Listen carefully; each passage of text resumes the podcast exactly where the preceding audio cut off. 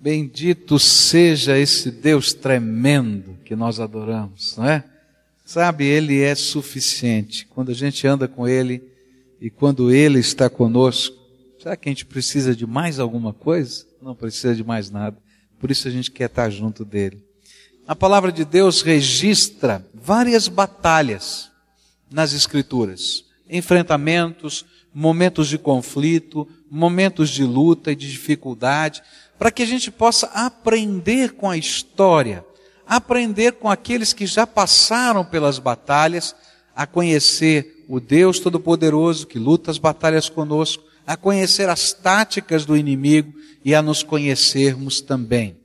Na batalha espiritual, nas lutas que nós estamos vivendo, que são concretas, que eu posso identificá-las. Elas estão acontecendo na minha casa, estão acontecendo lá no meu trabalho, estão acontecendo na minha vida.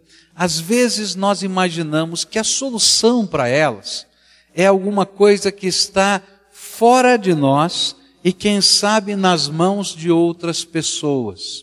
E a gente começa a caminhar pela vida procurando aqueles que possam ser os instrumentos salvadores. Mas nós vamos aprender aqui com Davi que a nossa vitória vem do Senhor. Olha só o que a Bíblia diz. 1 Samuel 17, versículos 38 e 39. A palavra de Deus nos diz assim: Saul vestiu Davi com a sua própria túnica e colocou-lhe uma armadura e lhe pôs um capacete de bronze na cabeça e Davi prendeu sua espada sobre a túnica e tentou andar, pois não estava acostumado com aquilo. E disse a Saul: Não consigo andar com isto, pois não estou acostumado. E então tirou tudo aquilo. Eu queria lembrar para você um pouquinho da história. Havia um gigante chamado Golias, um homem de mais de dois metros e noventa centímetros, diz a Bíblia que carregava uma couraça de chapas de bronze que pesavam 60 quilos, que tinha uma lança cuja ponta da lança pesava 7 quilos e 200 gramas, alguns dardos menores do que a sua lança colocados nas suas costas e um escudeiro que caminhava à frente dele empunhando o escudo contra as flechas. E esse homem se colocava todo dia diante do exército de Deus e desafiava o exército de Deus. E todos olhavam o tamanho do gigante, todos olhavam as suas armas, todos olhavam a, maneira como ele falava, como ele acusava, como ele amaldiçoava o exército de Deus e temia. E ficava escondido atrás de uma colina. E aí vai um jovem chamado Davi, provavelmente essa época com seus 17, 18 anos de idade, o caçula de uma família de oito irmãos, e ele está ali naquele lugar para levar comida para os seus três irmãos que eram soldados, e ele começa a ouvir tudo aquilo, começa a ficar indignado e quer ser voluntário para essa batalha contra o gigante. E todo mundo olha para ele e diz: Ah, você não dá, você é muito menino, você é muito jovem, e naquele momento, ele tem tanta convicção de fé que aquela batalha é do Senhor, que o Senhor é por ele, que ele se apresenta diante do rei. E o rei tenta convencê-lo de todas as maneiras a fugir dessa batalha, dizendo: Você não é a pessoa. E como ele tem tanta convicção de que ele podia ser um instrumento nas mãos de Deus, então o rei quer ajudá-lo. E diz assim: Tá bom, você vai lutar? Vai. Então o que eu posso fazer de melhor para você é dar para você a minha armadura. E então pegou a túnica real e colocou em Davi. Pegou aquela coraça e vestiu em Davi. Deu certamente a espada para Davi. Colocou o capacete de bronze sobre Davi. E Davi começou a tentar andar com aquilo. A ideia que a Bíblia nos dá é que Davi não conseguia andar, ele cambaleava. A ideia da palavra de Deus é que ele não conseguia ter qualquer tipo de agilidade nesse processo. E então ele chega naquele momento e olha bem para o rei e diz: Sabe, rei, desse jeito aqui, vestido de soldado, eu não consigo. e ele tira tudo aquilo e vai de outra maneira enfrentar a batalha. Às vezes existem ajudas que esperamos, que buscamos, que desejamos, que ao invés de nos abençoarem, nos emperram na jornada da fé. E é disso que o Senhor quer nos alertar. Você está no meio de uma batalha e às vezes a gente fica imaginando que a maneira da gente ser melhor para o reino de Deus ou poder ganhar essa vitória vai depender de alguma coisa. E às vezes a gente constrói na mente da gente as armaduras, coisas que poderiam fazer diferença no meio da batalha. Ah, se o pastor da igreja viesse na minha casa e orasse em cada quarto, cada lugar, e ungisse as paredes, a minha casa seria abençoada. Você já ouviu isso? E às vezes a gente fica pensando que é o homem, o pastor, que vai fazer diferença. Queridos, o que a Bíblia está dizendo para a gente é que Jesus é que faz diferença na nossa vida. Se Ele está conosco, se Ele habita o nosso coração, não tem unção maior nem melhor do que Jesus. Os homens de Deus podem abençoar, podem ser instrumentos da graça, podem, mas eles nunca, de jeito nenhum, e se um dia fizerem, serão punidos por Deus, podem tomar o lugar de Jesus na sua vida. E a batalha espiritual, meus queridos, é um aprendizado da gente andar com Jesus. Às vezes nós ficamos imaginando que no meio dessa batalha, se eu articular bem politicamente com fulano, falar com o deputado Beltrano, falar com o vereador Ciclano, se a gente fizer isso ou fizer aquilo, nós vamos conseguir a vitória. Meus queridos, a vitória vem das mãos do Senhor Jesus. E às vezes as nossas armaduras nos impedem de caminhar, nos atrapalham na jornada. Sabe por quê? Porque Deus quer que essa vitória seja para a glória dEle, para o louvor dEle, para a honra do Senhor.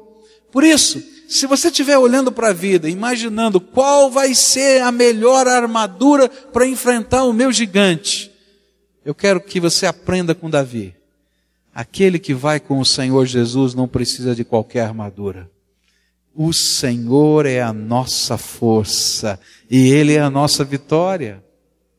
Mas quando nós começamos a imaginar que coisas, pessoas, recursos financeiros, apoio de fulano, de Beltrano, que isso vai ser a solução, meus irmãos, nós caímos em pecado, porque nós desviamos o foco. O foco é o Senhor da nossa vida.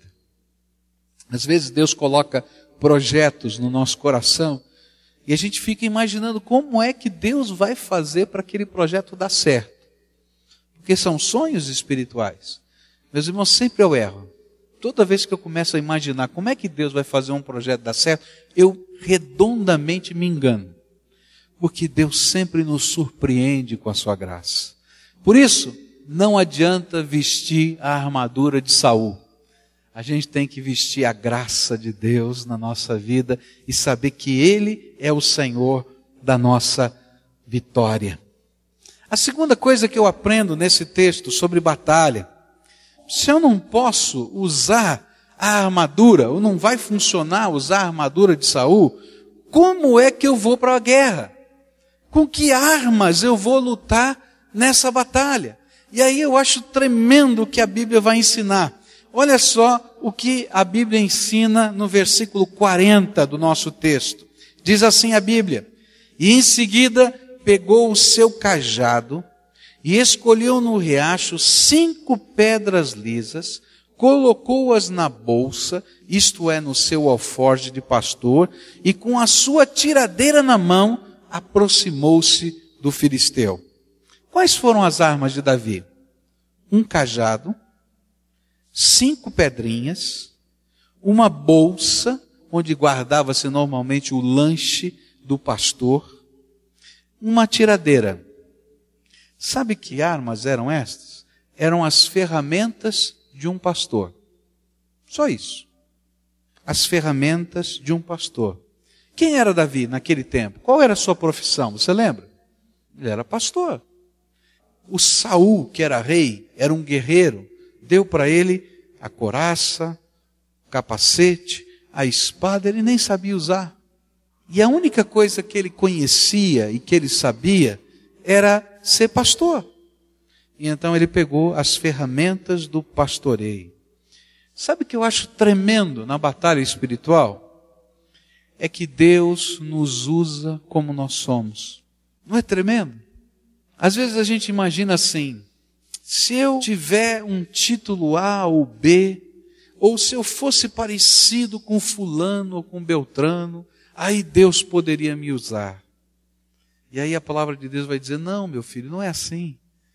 Eu te amo e você tem os dons que eu te dei, e com estas ferramentas que eu coloquei na tua vida, que são os dons e os talentos que eu já coloquei sobre você, eu vou fazer de você uma bênção. Querido, se eu tivesse lá, se você tivesse lá e olhasse para Davi indo lutar com aquele guerreiro de dois metros e noventa, com aquela lança, com aqueles dardos, com aquela coraça, levando um pedaço de pau na mão, cinco pedrinhas e um estilingue, eu olharia e diria assim: tá feia a coisa. Eu não sei o que vai acontecer nessa batalha. E aí a gente vê a beleza de Deus. Deus nos usa como nós somos. Deus usa a nossa história de vida, a nossa experiência de vida. Ele usa as marcas que nós temos e transforma estas marcas em ferramentas da sua graça para tocar o coração de pessoas. Eu tinha 14 anos de idade e trabalhava numa corretora de seguros em São Paulo, no centro da cidade de São Paulo. Era o meu primeiro emprego. E ali então, naquela corretora, eu comecei a descobrir o que significa trabalhar fora de casa comecei a lidar com algumas pessoas que eram importantes. O dono daquela corretora era um deputado federal de São Paulo, e um dia, no escritório dele, Deus me deu a oportunidade de dar o testemunho da minha vida, contar como é que eu tinha recebido Jesus como Senhor e Salvador. Eu só tinha 14 anos de idade. Aquele homem ficou tão impactado, mas tão impactado com a palavra de Deus de um garoto de 14 anos, que ele disse assim: Olha, amanhã à tarde você tem um compromisso comigo, nós vamos sair juntos, que eu quero te apresentar alguém.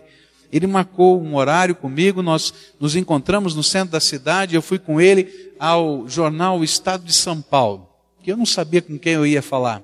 E de repente nós subimos lá naquele prédio no centro da cidade onde ficava na época o Estado de São Paulo, e nós fomos lá para a cobertura. E lá estava o redator-chefe, o diretor de todo o jornal Estado de São Paulo. Entramos na sala dele.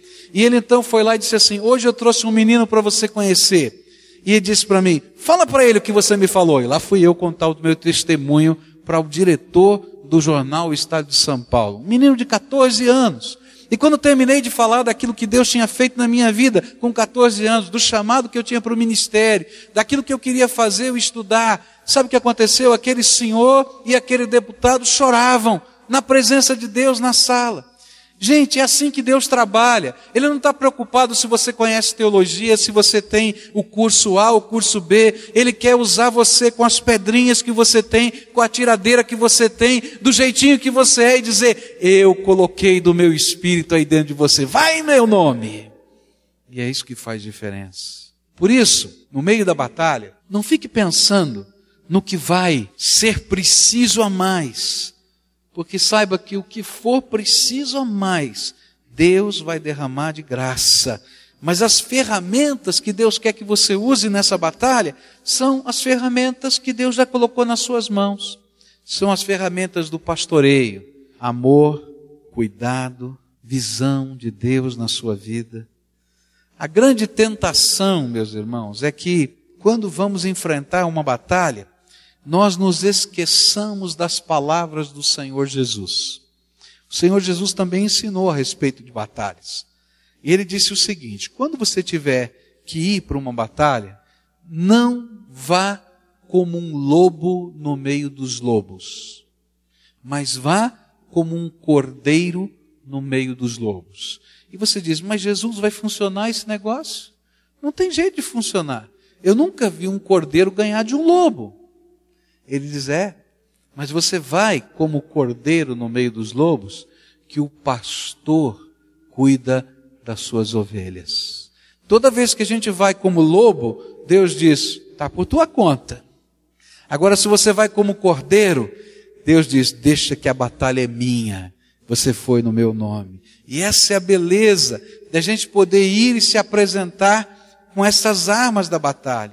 É interessante que, além de Deus mandar e enviar esse menino com as armas do pastoreio, ele tinha consciência de que ele tinha uma arma muito mais poderosa do que uma tiradeira ou uma pedra.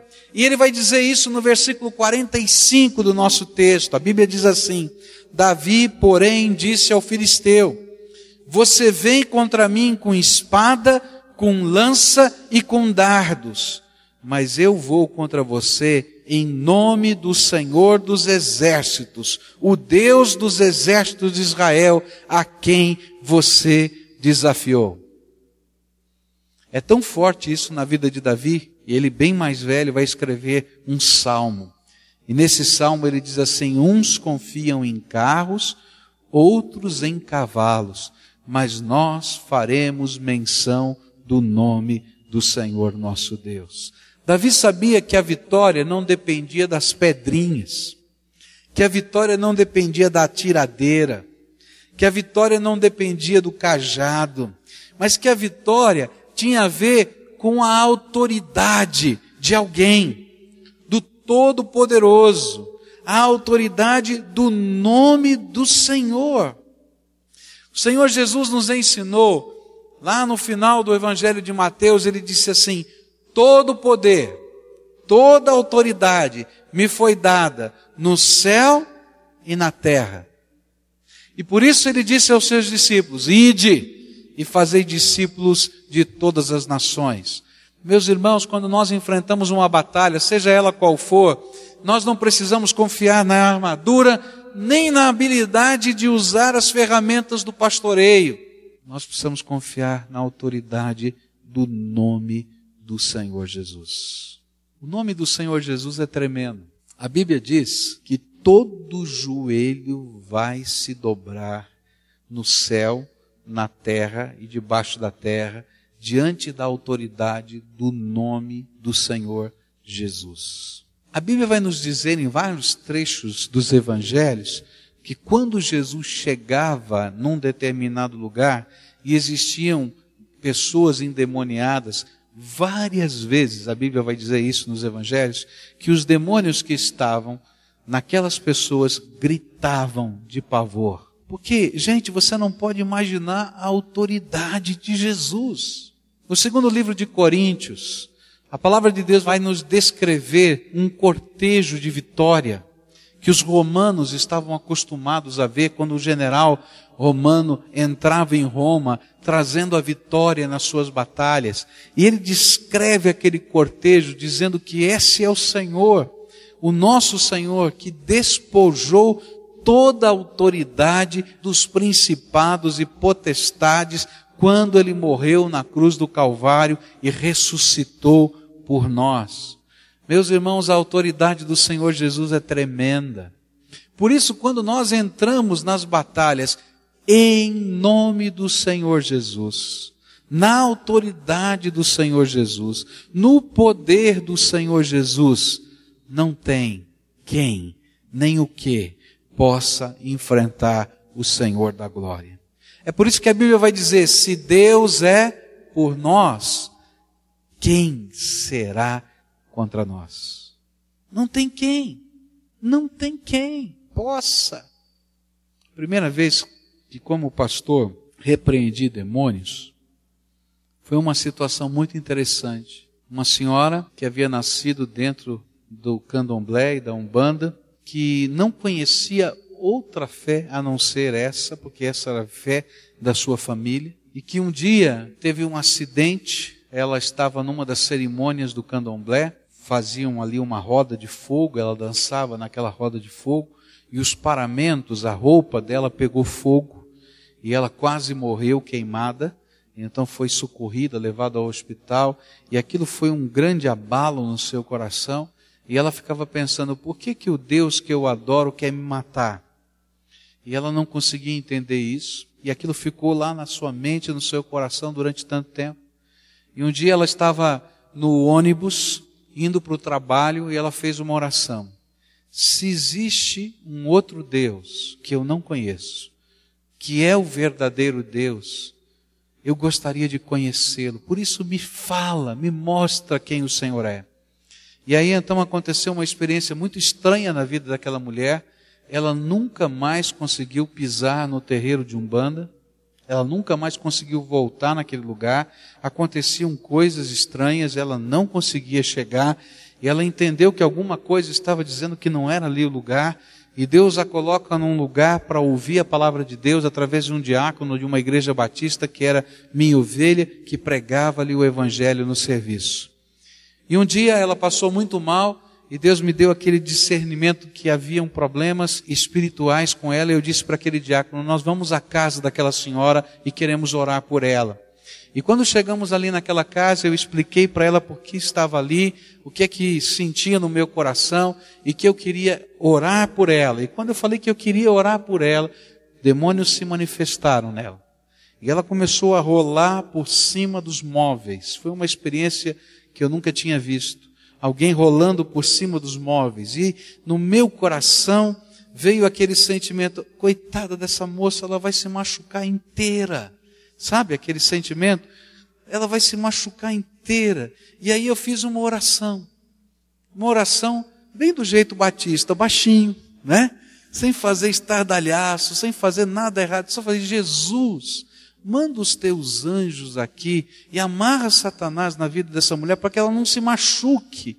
E meus irmãos, que experiência. Aquela mulher ficou deitada no chão, com seus braços cruzados e não conseguia se mexer. E aí eu cheguei bem pertinho do ouvido dela, sem gritar, sem falar alto, sem fazer nada. Eu disse: Em nome do Senhor Jesus, saia dela. E os demônios foram embora. Não é por causa do pastor que eles foram embora, mas por causa da autoridade do nome de Jesus. Eu me lembro que eu saí daquele lugar, entrei no meu carro e eu vinha glorificando a Deus. E o sentimento que estava no meu coração é dizendo assim: Deus, o teu nome é poderoso. O Senhor é cheio de autoridade, o Senhor é cheio de graça. Como é que pode o Senhor, que é todo-poderoso, usar uma pessoa tão fraquinha, tão ruim, tão pecadora, mas que bênção é que o teu nome é poderoso e acima de tudo está o Senhor. Meus irmãos, a batalha é vencida não por causa das armas, mas por causa do nome de Jesus. E muitas vezes nós estamos perdendo as batalhas porque nós estamos pensando na armadura, nós estamos pensando na habilidade. Eu quero saber como é que se usa essa armadura. A gente está pensando no elmo, né? Aquele capacete. Enquanto que o Senhor está dizendo: olha para mim, eu sou o teu libertador, eu sou o teu salvador. Por isso eu quero dizer para você o seguinte: Jesus tem poder para fazer diferença na tua vida. E o que você mais precisa é da autoridade do nome de Jesus, dizendo para você: seja limpo, seja salvo, seja abençoado. Por isso, do que você mais precisa é de Jesus. E se você está numa batalha, uma batalha intensa, dentro de si ou fora de si, clama a Jesus e deixa Jesus assumir o controle da tua vida. O nome de Jesus. E sabe, a grande pergunta é: para que Deus vai ter que te dar a vitória? Você está orando, você está pedindo, você está no meio da batalha. E às vezes a gente fica pensando, mas para que, que Deus tem que te dar a vitória? E é interessante a consciência de que aquele menino tinha da razão por que Deus lhe daria a vitória. Olha só o que diz o versículo 46 do texto. A palavra do Senhor diz assim: Hoje mesmo o Senhor o entregará nas minhas mãos, e eu o matarei e cortarei a sua cabeça. Hoje mesmo darei os cadáveres do exército filisteu às aves do céu e aos animais selvagens, toda terra saberá que há um Deus em Israel. Deus glorifica o seu nome. E essa é a razão dele entrar nas batalhas. Em 1994, na Copa do Mundo, os jogadores que estavam lá, e isso está escrito num livro que está publicado, Segredo da Vitória, os jogadores estavam ali e a grande dilema era naquele grupo, como nós vimos hoje, os grupos de oração lá dentro da concentração na Copa do Mundo. E aí então eles diziam assim: tudo bem, nós estamos aqui orando, nós estamos aqui buscando a face de Deus, mas por que, que Deus teria que nos dar a vitória? Quem é que deveria receber ou ganhar a vitória? Esse era o dilema de todos os jogadores. Nós podemos orar ou não podemos orar para Deus abençoar um jogo? O que, que a gente faz, o que, que a gente não faz? E foi muito interessante aquilo que saiu no meio daqueles irmãos que estavam ali meditando na palavra de Deus. Que a vitória seria dada para aquele que mais glorificasse ao Senhor. Que essa é a razão da vitória. E aí então aqueles jogadores se preocuparam pela primeira vez na história, em cada gol que marcavam, apontarem para cima e dizer para o Senhor: o Senhor é dono dessa vitória. E quando o Tafarel pegou aquele pênalti, você lembra disso? No final da Copa, ele saiu apontando para o Senhor que era o dono da vitória. Porque todos eles tinham a consciência de que a vitória tem sentido quando ela glorifica o nome do Senhor. E sabe quando é que a vitória glorifica o nome do Senhor? Quando toda desgraceira que Satanás está tentando fazer na minha vida e na sua vida cai por terra, e aquele que estava arrebentado, quebrado, dividido, oprimido, sem esperança, é restaurado pela graça de Deus. E aí eu me torno uma testemunha viva e ambulante nessa terra de que o Senhor Deus é o Deus Todo-Poderoso, que o seu nome é grandioso e que ele faz maravilhas. E aí nós vamos descobrir uma coisa tremenda. Se nós estamos focados no Senhor, estamos usando apenas as armas do Senhor, o nome do Senhor, a glória do Senhor, então vamos aprender o que está no versículo 47 do nosso texto. Todos os que estão aqui saberão que não é por espada ou por lança que o Senhor concede a vitória, pois a batalha é do Senhor e Ele entregará todos vocês em nossas mãos. A grande lição é essa. Se eu entendo que do jeito que eu sou, nas mãos de Deus, o nome do Senhor, a glória do Senhor, podem ser vistos e experimentados. Então a minha vida se torna um testemunho de louvor a Deus. E as batalhas não são mais minhas, são do Senhor. Queridos, quantas vezes eu já senti o desejo de tomar a batalha na minha mão e de fazer aquilo que vinha na minha cabeça e que eu achava que estava certo. E quantas vezes eu fiz assim e só deu tanta confusão. E ainda que eu pudesse provar todas as minhas razões, e quem sabe até acreditasse que o jeito que eu usei estava certo, não funcionava. Mas quantas vezes o Senhor me disse: coloca a tua vida na minha mão e confia em mim. E aí Deus tomou o lugar da batalha. E coisas tremendas da graça de Deus aconteceram. Coisas que eu não sabia explicar coisas que eram mover do Espírito de Deus, coisas concretas, coisas reais.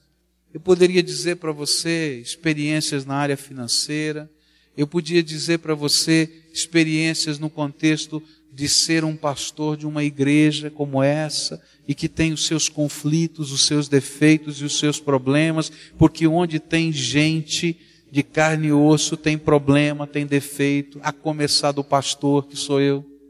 Eu poderia dizer para você de situações dentro da casa, dentro da família, e poderia dizer para você o seguinte: que quando a gente se coloca debaixo dessa autoridade de Deus, a batalha é travada pelo Senhor. E quem pode com Ele? Ninguém.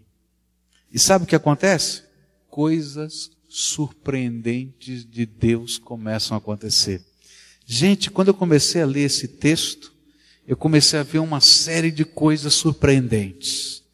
E eu não vou meditar nelas, mas eu quero citá-las para a glória de Deus. Primeira coisa surpreendente: uma pedrinha derrubando um gigante.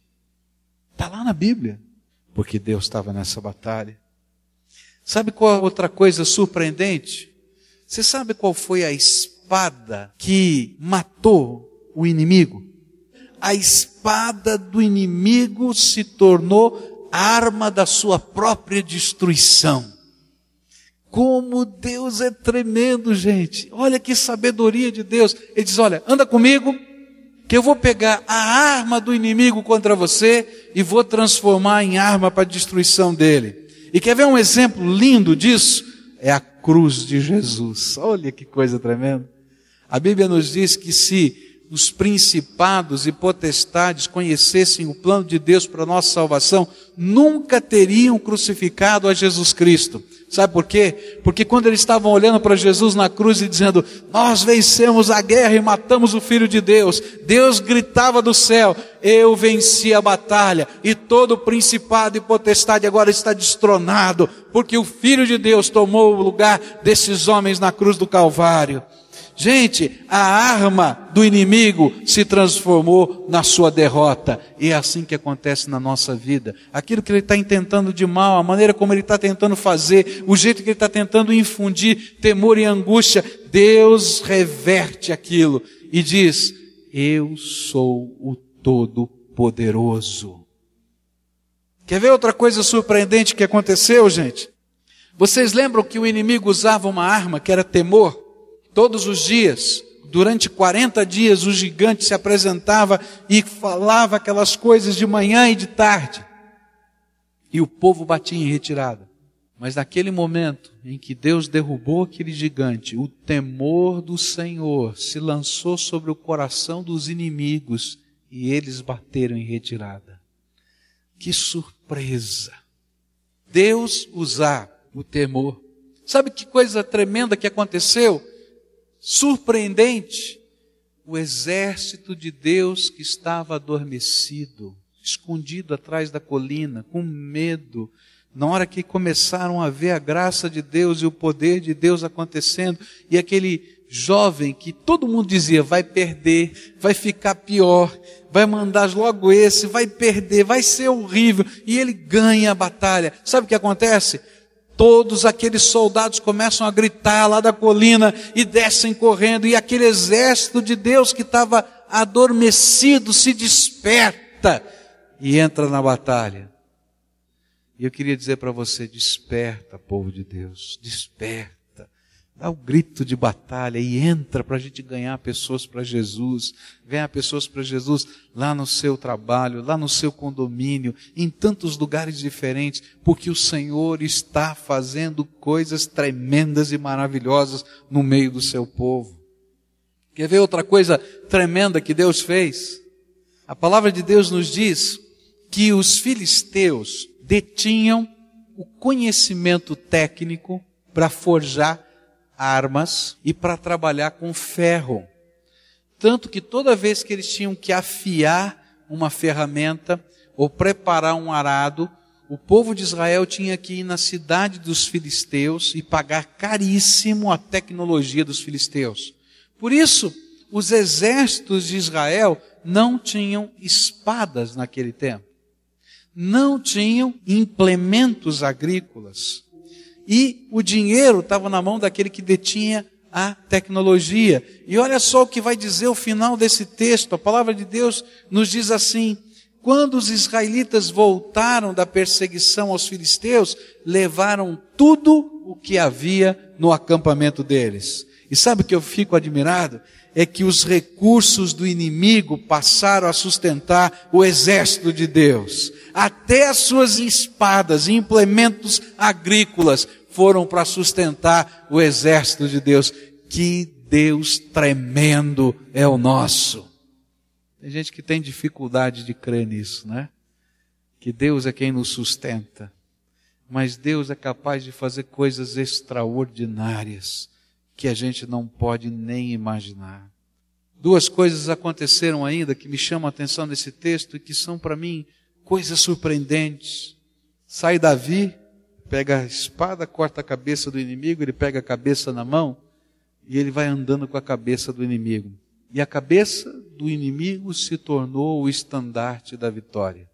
Deus começa a transformar vidas ele começa a colocar a mão de poder e de graça na vida das pessoas. E aquilo que antes parecia ser o inimigo encarnado, Deus levanta como um memorial para a sua glória. E nós começamos a olhar e dizer: se Deus fez isso com essa vida, Ele pode fazer na minha. E suscita fé e esperança no nosso coração.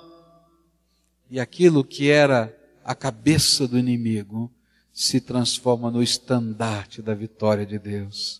E as armas do inimigo? A Bíblia diz que Davi recolheu as armas do inimigo, a espada, a lança, os dardos, tudo aquilo, e guardou como um memorial a Deus de que Ele é todo-poderoso. Eu queria dizer para você que está vivendo uma batalha, Deus quer entrar nessa guerra com você e por você. Para de olhar para as armaduras e olha para o Senhor. Entrega o controle na mão do Senhor. Deixa Ele fazer as coisas do jeito dele na tua vida. E você vai ver coisas surpreendentes da graça de Deus acontecerem. Sabe por quê? Porque Ele é o Todo-Poderoso Senhor de todas as coisas. Tem gente que está vivendo uma grande batalha dentro da família e eu quero dizer para você que Jesus é poderoso para entrar na família que está arrebentada, quebrada e fazer diferença na tua vida. Tem gente que está vivendo uma grande batalha dentro do coração, confusões da mente, do sentimento, da alma, coisas que você não sabe explicar, que são quase que compulsivas. Eu quero dizer para você que o Senhor quer entrar nessa batalha com você. Mas para isso, você tem que entregar a chave o controle, a direção da tua vida nas mãos do Senhor. Quero orar por você, quero pedir que Deus entre nessa batalha junto com você. Que seja tempo de vitória, de libertação, de transformação. Senhor Jesus, aqui tem um povo que o Senhor ama. O Senhor ama tanto a ponto de se esvaziar da tua glória, para vir até essa terra só por causa deles e alguns deles têm sido afligidos pelo inimigo. Existe sofrimento, existe dor, existem lembranças, existem, Senhor, coisas sujas, existe injustiça, existe, Senhor, opressão espiritual e física, humana, e eles estão aqui, Senhor, como aquele teu povo estava naquela colina há tanto tempo atrás, angustiados, acuados e amedrontados.